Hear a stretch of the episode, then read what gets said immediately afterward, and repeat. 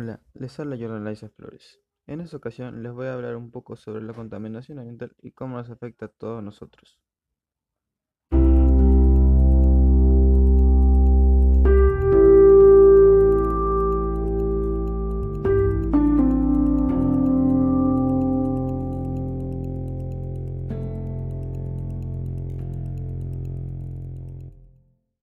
Primero, ¿cómo se obtiene este hecho?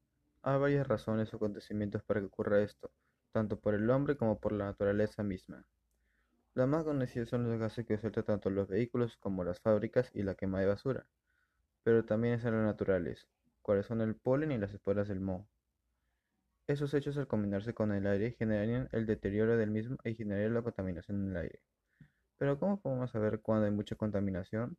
Uno es cuando se ve gris el cielo, ya que se pone así por los gases. Otro es cuando en la ciudad o zona se ve un aumento en enfermedades respiratorias.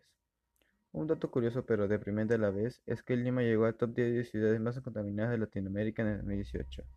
Pero ¿por qué Lima, en comparación con otras provincias del Perú, tiene más contaminación? Es muy fácil, porque en Lima hay mucha más demanda que en otras partes del Perú, ya que se necesita más espacio para fábricas o expulsar gases para trabajar más rápido.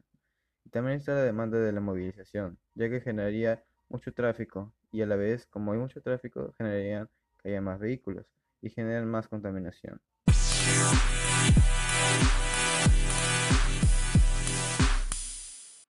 Algo que podremos hacer para que nosotros evitemos las enfermedades respiratorias sería hacer uso de las mascarillas como está actualmente, ya que esto lo recomiendan los doctores.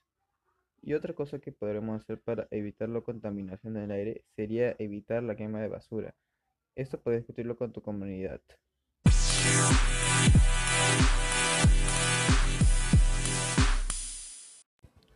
Bueno, después de hacer este reporte me despido.